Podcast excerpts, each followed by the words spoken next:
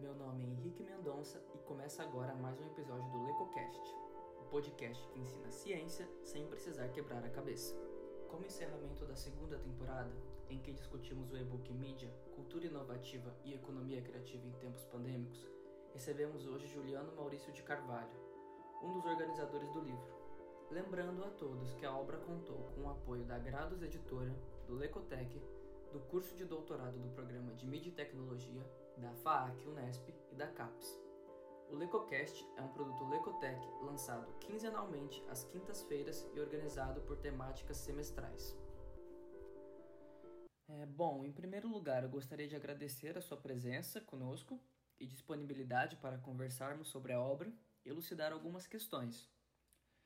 Eu começo te perguntando quais foram os motivos que levaram à escrita do livro Henrique, em primeiro lugar, quero agradecer a oportunidade, é uma satisfação e uma honra participar desse episódio, que é o último episódio dessa temporada, no LecoCast, que é um produto do nosso laboratório, que eu tenho muito orgulho e muita satisfação em liderar. Então, começo cumprimentando a você, ao Vitor e a todo o time do LecoCast por essa iniciativa tão importante para a popularização da ciência.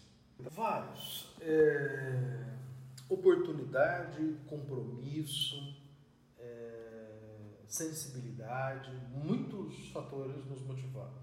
Eu, a professora Ângela e a pesquisadora Ana Luísa Pessotto é, tivemos uma. É, estávamos na disciplina da pós-graduação, que tem uma nomenclatura parecida com o do livro, e, e a pandemia explodiu, nós estávamos no meio da disciplina, que obviamente foi suspensa, passou a ser remota, e aí um pouco o nascedouro foi nessa, nesse trabalho que nós estávamos fazendo no âmbito do doutorado do programa de pós-graduação de tecnologia, que era é, que cenários, que prognósticos, que soluções, como nós poderíamos olhar o que estava acontecendo né, sobre essas três frentes, né, a mídia, a, a, inovação e a economia da criatividade, como isso de fato poderia é, é,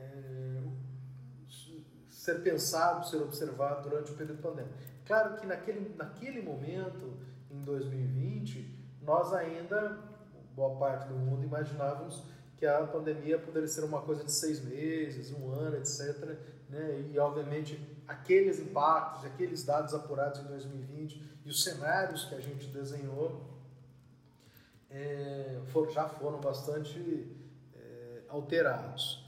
Eu finalizaria esse, esse, essa, essa resposta te dizendo que algo que a gente comenta na apresentação do e-book, que é nós de fato queremos fazer algo para a sociedade.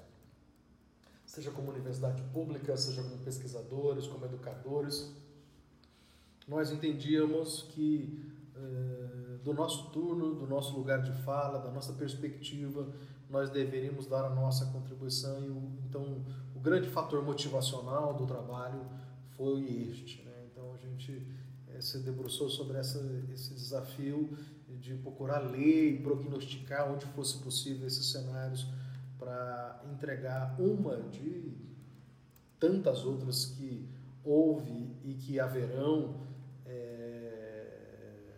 sobre é, esse período pandêmico. Poderia falar um pouco sobre o papel da universidade pública no trabalho de extensão para a comunidade, seja no setor econômico e também no enfrentamento do negacionismo?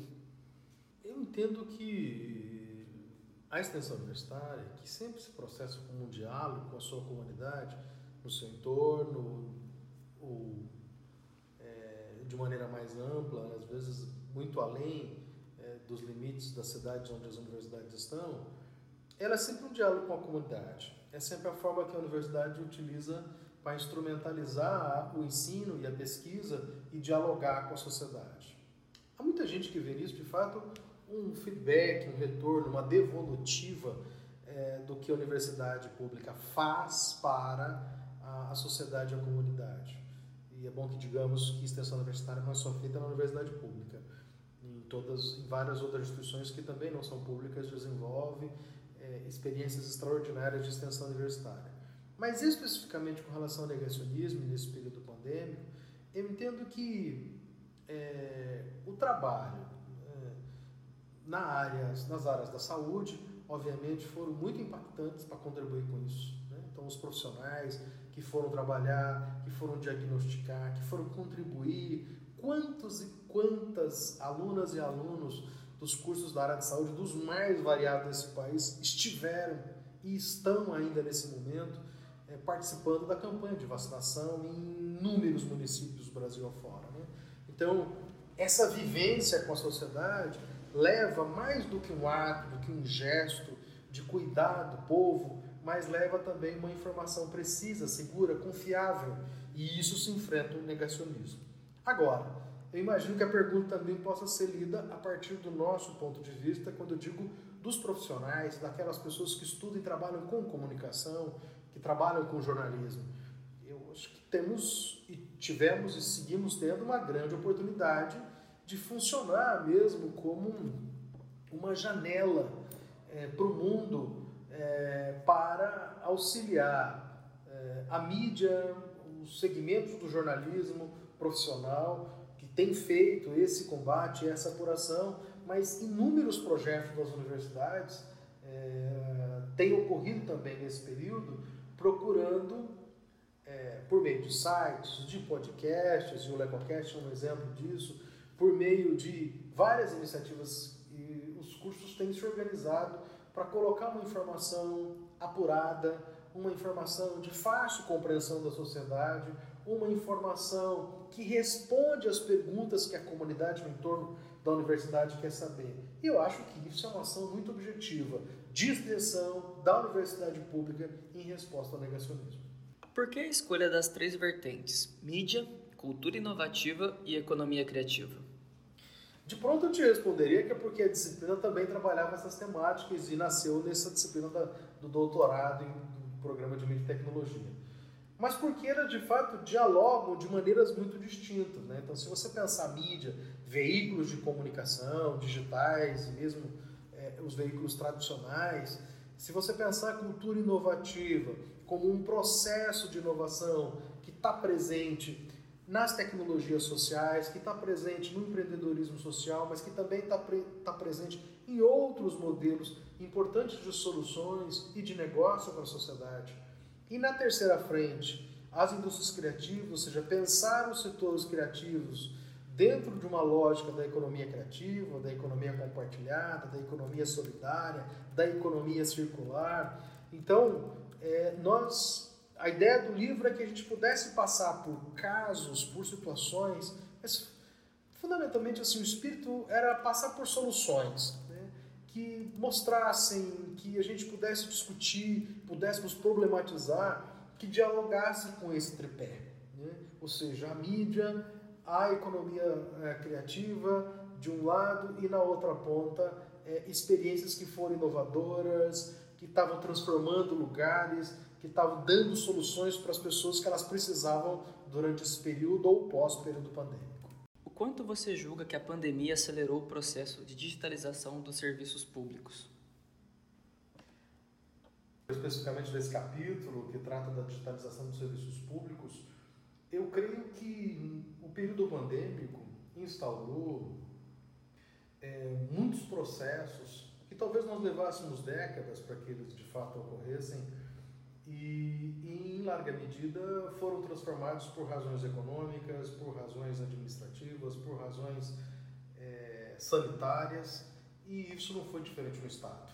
Né? Talvez um dos cases mais importantes da digitalização do Estado está, inclusive, na área da própria área da saúde, você observa que o próprio Connect SUS e toda a plataforma, é, a experiência da campanha nacional de vacinação da Covid-19, por exemplo, é a primeira vez que nós temos um cadastro nacional de vacinação de todas as pessoas é, de maneira centralizada no governo brasileiro. Isso é uma grande evidência do quanto, de fato, a pandemia e o período pandêmico e as consequências ainda que advirão desse cenário fato, é, transformarão o serviço público, os serviços privados e, e várias outras relações sociais que são mediadas pela tecnologia.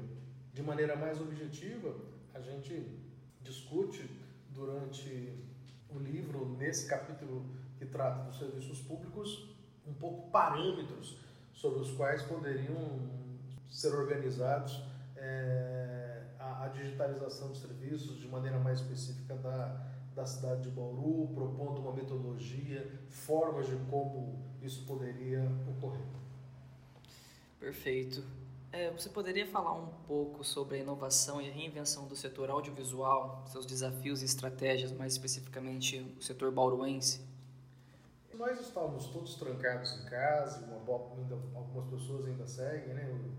É, no home office, algumas atividades ainda de isolamento social mais amplo. É, um dado muito objetivo é que o entretenimento teve que chegar à casa das pessoas por meio das telas. E, sendo assim, é, foi inevitável que não só o mercado do entretenimento, mas notadamente as formas de fruição do entretenimento, o consumo, é, a estrutura de dados para levar o entretenimento foi profundamente alterada. Claro, isto vai de coisas é, como um turbilhão de lives de música né, fortemente é, na música sertaneja, há transformações da produção audiovisual, desde a indústria de Hollywood, a indústria de novelas e de minisséries no Brasil, passando pelo jornalismo, que nunca experimentou tanto o uso de é, telefones móveis, é, conexões via internet para produzir suas entrevistas. E é claro que talvez o grande legado, não só para o audiovisual, mas o audiovisual é uma grande demonstração disso, é que muito desse hibridismo talvez permaneça. E, e um aspecto bastante detectado nesse trabalho, quando Heloísa Pessotto, é exatamente é, observar que é, alguns paradigmas da indústria, por exemplo, do audiovisual, foram colocados em xeque. Ou seja, quanto de fato se suporta sobre um padrão de qualidade que não é aquele padrão produzido em loco, com câmeras sofisticadas, 4, 8K, ou seja, se não produzidas por meio de smartphones, telefones celulares ou de equipamentos com, com uma qualidade de vídeo, com uma qualidade de iluminação, portanto uma qualidade técnica bastante inferior àquele padrão que seja na indústria do cinema, seja na indústria da televisão, foram consagrados nas últimas décadas. Né? Ou seja, o próprio padrão Globo e outras emissoras de televisão, para falar de Brasil, também assumiram isso. Então talvez esse hibridismo é, permaneça. Talvez essa mudança de padrão técnico-estético ela se estabeleça como algo não aceitável para a sociedade, mas algo que possa conviver de maneira tranquila com outras experiências audiovisuais, com uma evolução tecnológica, um padrão de qualidade de imagem, com uma capacidade de pós-produção que nós conhecemos no audiovisual nas últimas décadas. E, e, eu ainda tocaria no aspecto nesse, nesse item do audiovisual, chamando atenção para a reinvenção dos roteiristas, a reinvenção dos produtores. Porque, assim, para além do elemento estético, aquilo que a gente viu na televisão e as formas que as tecnologias mediaram, um aspecto muito rico foi a ideia de se reinventar, reinventar formas de, de produção, criar mecanismos de coparticipação, onde as pessoas nas suas casas, então assim, houve várias experiências ao longo desse período audiovisual que mostraram muito esta capacidade que a gente tem e que o audiovisual tem de criar outros nichos que vão emergir desse contexto. No geral, como você acredita que a pandemia trará novas prospecções para a economia criativa? Seguramente a economia criativa foi uma das áreas da economia que mais sofreram com o período pandêmico. Os relatórios durante a pandemia, é, e, eu creio que os relatórios pós-pandemia também vão sinalizar isso, especialmente aqueles produzidos pela OCDE, têm demonstrado um grande arrefecimento do negócio criativo, de um modo geral. Por quê? Bem, se nós observarmos os setores criativos, é, uma boa parte desses setores está na área de serviços.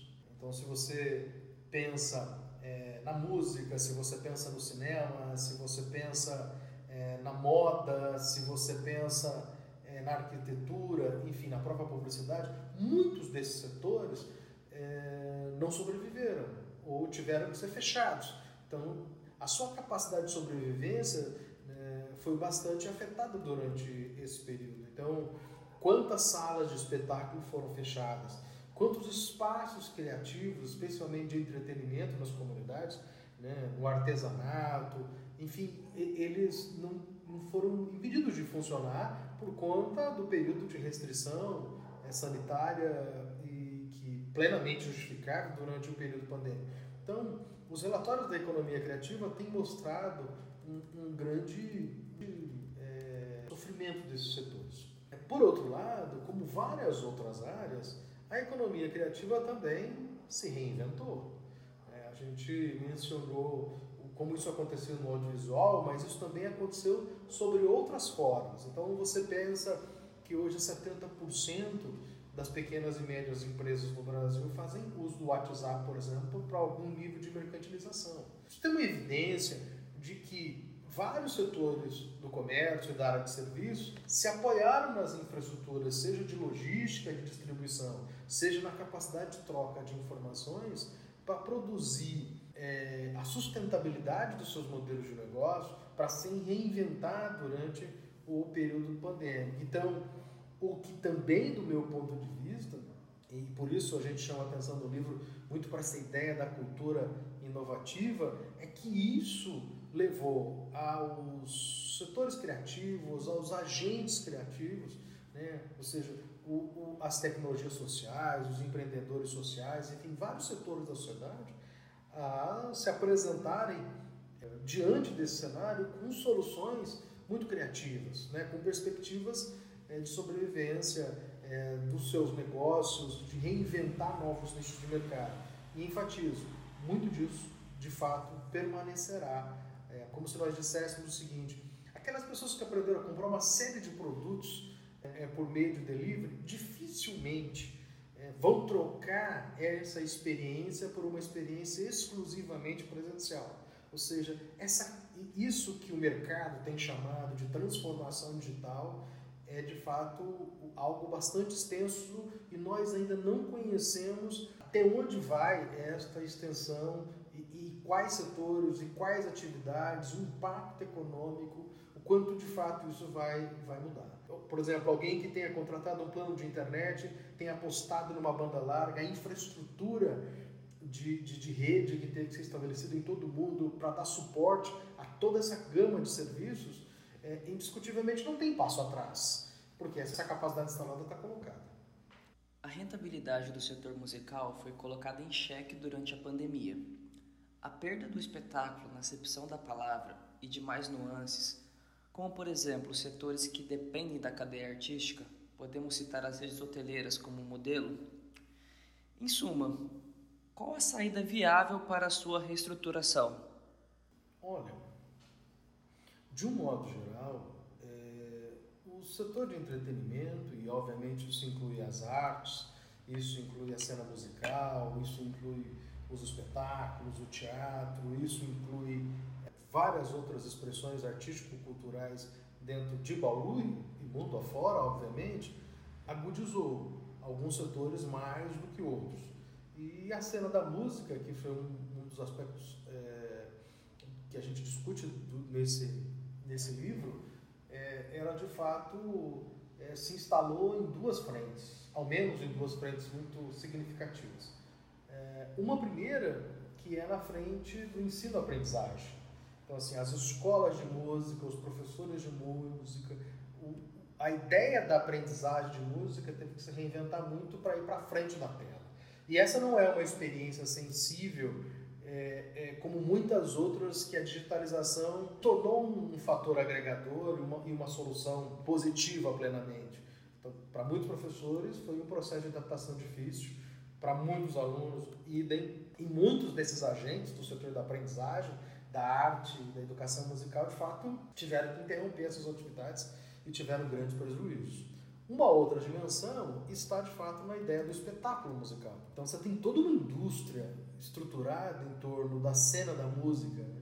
Então, não é somente a banda, o músico que se apresenta, são os técnicos de espetáculo, a gente da iluminação, é toda uma área de serviços, de alimentação, logística, hospedagem, o turismo. Então, você tem toda uma gama de serviços que circunscreve a ideia do espetáculo, é, seja ele musical, teatral e assim por diante, e que de fato sofreu esse grande impacto. E aqui em Bauru, a cena musical não foi diferente disso, né, com vários bares, onde isso é de fato uma grande oportunidade de trabalho para esses profissionais da música, mas também é, grandes espetáculos que vêm para a cidade, com eventos mais amplos, casas de shows. Então você tem uma cadeia de valor no entretenimento artístico é, que foi muito surrada durante esse período. A economia criativa tem enfrentado a infodemia da Covid-19. Você acredita que o jornalismo elevou sua credibilidade com o cenário pandêmico? Uma resposta difícil. De pronto eu te diria que sim. Por quê? Porque nós consumimos, quando eu digo nós, eu digo a sociedade de um modo geral, especialmente no mundo ocidental, consumiu muito mais jornalismo e há indicadores demonstrando isso.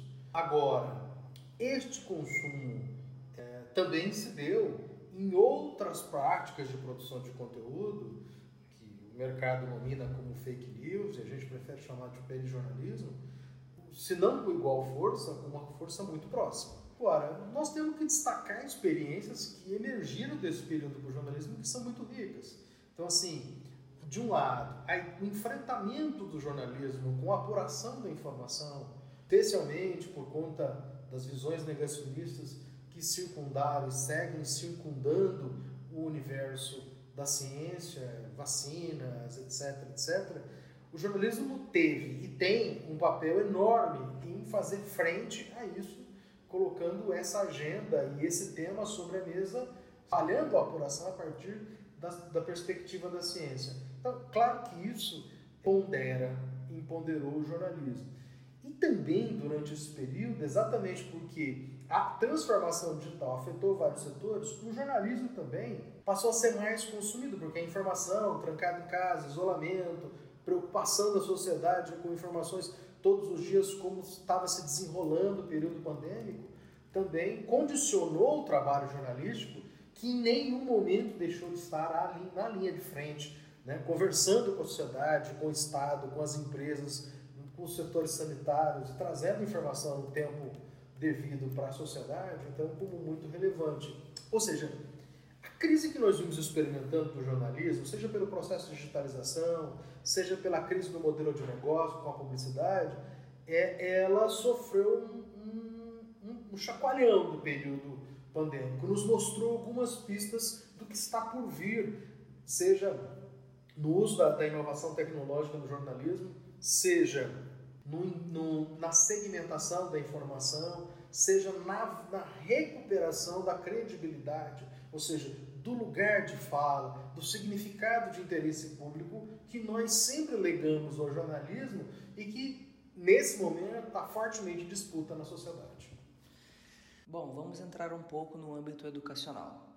O senhor, enquanto educador, acredita em quais reflexões e transformações a educação sofreu e ganhou através das plataformas midiáticas e audiovisuais? Além dos desafios do período pandêmico para um direcionamento que utilize a sinergia entre a absorção de conteúdo e direcionamento para com os alunos. É, parece até um pouco uma metalinguagem, é muito difícil falar do que a gente de fato fez nesse período, né? Vou tentar me distanciar um pouco da pergunta como educador e olhar isso um pouco mais em perspectiva. É, volto pouco a pauta, as pautas anteriores de que a transformação digital chegou na educação. Eles são um dos primeiros setores que foi para casa, para o isolamento, é, e um dos últimos setores a voltar. Então, e isso, para além é, de todo o prejuízo do processo ensino-aprendizagem, bastante já discutido pelos especialistas em educação, é, notadamente para as séries iniciais, o ensino fundamental, parte do ensino médio, é, que tem mais dificuldade no processo de alfabetização de contato com é, a tecnologia e fortemente para aqueles setores econômicos mais vulneráveis, as periferias das grandes cidades, enfim, aonde de fato é, esses setores foram ainda muito mais agredidos e muito mais prejudicados, porque obviamente não alcançou a tecnologia, ou não era o celular, ou não era o computador, ou não era o notebook, ou não tinha um plano de internet, ou não tinha um plano de dados. O Estado demorou muito, há vários artigos e várias pesquisas mostrando isso, independentemente de que Estado você esteja da federação, e isso também não ocorreu só em outros países, porque no fundo, no fundo, também, obviamente, é, o ir ou voltar, o trazer é, é, a, a, digitalização da educação, é, que é algo muito diferente de falar de educação à distância e de falar de ensino remoto, que é o que de fato a gente vivenciou durante essa pandemia, são coisas muito diferentes. Agora, para além aqui de ficarmos apenas delineando os, os aspectos que foram negativos, para todos os, par, os partícipes dessa, dessa experiência, professores, profissionais da educação, servidores técnicos e o aluno e o estudante, obviamente, eu acho que a gente tem que olhar um pouco para a alfabetização digital, né? a capacitação tecnológica, que de um modo geral a educação ganhou. Nós ganhamos um upgrade nesse sentido. É, não dá para avaliar ainda de maneira muito qualitativa o quanto esse upgrade significaria, em fato, um hibridismo no ensino. Ou seja, o quanto vamos conviver com atividades remotas do Oravante, com essa capacidade, com a aprendizagem que todas as partes do processo de aprendizagem tiveram, é, quanto nós vamos conviver nisto com o ensino presencial. Agora, por outro lado, é indiscutível que muitas estratégias que ali foram vivenciadas com as experiências digitais as plataformas, os exercícios, os aplicativos, etc., são ferramentas que vieram para ficar para uso no espaço de sala de aula, no ensino presencial, como estratégia de aprendizagem, talvez não como determinantes, mas talvez como complementares, como apoio ao processo de ensino-aprendizagem. Ou seja, em, de fato, a, a, mensagem pedagógica, o aprendizado é, no período pandêmico foi mais longe do que o muro da escola. E isso não é de todo negativo. Agora, não dá para negar. E todas as pesquisas qualitativas têm mostrado isso, feito em vários países. O ensino presencial ainda é imprescindível, especialmente nas séries iniciais. Quais prospecções você enxerga para o mundo pós-pandemia? Nossa, essa é uma resposta de um milhão de dólares. É, muitas, muitas. É, começa na dimensão é, material, humana, espiritual, sensível e se espraia pelas relações que a gente tem com o consumo, com a tecnologia, com a saúde. Então, eu acho que as prospecções são, são, são muitas, né? assim, muitas situações que estão sendo observadas ainda e que serão observadas ainda nos estudos pós-pandêmicos e que nos mostrarão muitos horizontes. É, Para não ficar, fazer um, prognóstico muito, muito apocalíptico, muito sonhador sobre o que vem a ser, eu, vou, eu daria um passo atrás e falaria um pouco da nossa área da comunicação, dos setores criativos. É, indiscutivelmente, o conceito de útil, de necessário, de imprescindível, é, se não foi alterado no mundo, ele foi ressignificado para muitas pessoas. E essa ideia, e não é só uma visão pragmática, ela está em vários aspectos. Então, é, o que de fato, como eu me entretenho, então, se eu tenho que de fato voltar a todas as dinâmicas de entretenimento, como eu me informo, então assim, o quanto dos, das condições que eu busco de informação, pagos ou não, né, ou outras formas de, de, de financiamento, é, entraram na agenda das pessoas. É, a incorporação que a tecnologia teve, tem, está tendo para muitas pessoas. Então, de que maneira cada um se apropria dessas tecnologias, e, e aqui eu não estou falando só das tecnologias que levam informação, entretenimento, mas mesmo no cotidiano, da vida das pessoas. Né? Quantas pessoas acabaram incorporando muitos é, dispositivos, recursos, e mesmo dentro das casas, é, para facilitar a vida, para gerenciar melhor a sua vida pessoal, para gerenciar a vida doméstica. Mas, indiscutivelmente, de todos os prognósticos, eu acho que o mais poderoso são dois, assim, dessa, desse período pandêmico. Um primeiro, de que investir na ciência, investir na pesquisa, valorizar o pesquisador de que área for, é imprescindível para que sigamos como humanidade, é imprescindível para que enfrentamos problemas como este ou outros mais difíceis que advirão e, e é imprescindível para que a gente consiga antever cenários, consiga lidar com, com todas as perdas que nós tivemos e que eventualmente ainda teremos, de um lado. De outro, a dimensão mais intrínseca dessa, dessa experiência pandêmica, né, que a humanidade não vivenciava desde 1918, ou, enfim, nossas gerações nunca tiveram ideia disso, é que a ideia de vida, de estar vivo, né, ou seja, quando a gente assistiu tanta gente que não teve oxigênio e que não sobreviveu, aquelas cenas é, doloridíssimas, todo mundo na família, no seu bairro, na sua comunidade, tem notícia de uma pessoa que infelizmente se foi durante o período pandêmico, né, ou por complicações da Covid e assim por diante.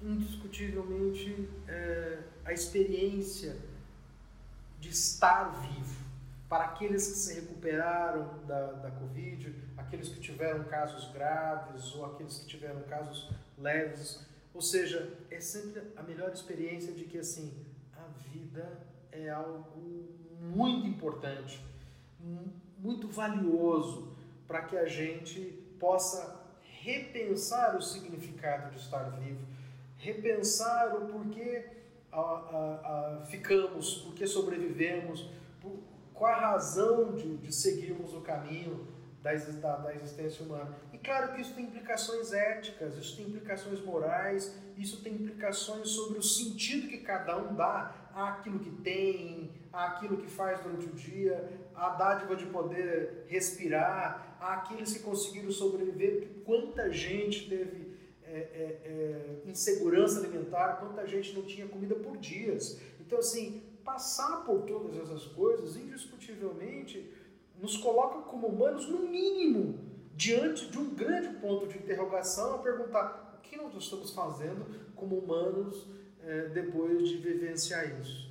E eu espero que nessa prospecção, cada um que conseguir chegar nessa pergunta, se chegar, é, tenha uma, uma boa compreensão do que isso pode nos mudar, do que isso pode transformar, do que isso pode nos fazer é, seres melhores para aqueles que estão vindo, para o futuro do mundo. Professor, só tenho a agradecer por todas as considerações apontadas, pelo aprendizado diário e pela oportunidade desse papo incrível. Muito obrigado em nome de toda a equipe do LecoCast. Um abraço. Henrique, eu só posso agradecer. Nós todos aprendemos e seguiremos aprendendo juntos nesse período, né? Vai ser um aprendizado enorme para todos nós e, e acho que essa é a grande missão do LecoCast. Então, mais uma vez, quero cumprimentar você, a todo o time do, do, do Lecotec e do LecoCast que por essa oportunidade de difundir esse book, de difundirmos a ciência, enfim, e que venham outros desafios. Parabéns pelo projeto. E assim encerramos a nossa segunda temporada. Agradeço ao Juliano pela entrevista e deixo o convite para você conferir o e-book na íntegra através do link que estará disponível nas publicações via redes sociais. Reforço que você pode ficar por dentro de conteúdos que envolvam comunicação, tecnologia, educação e criatividade no site do Lecotec, o www.lecotec.net.br. O Lecocast de hoje fica por aqui. Agradeço a audiência e um forte abraço. Fiquem bem.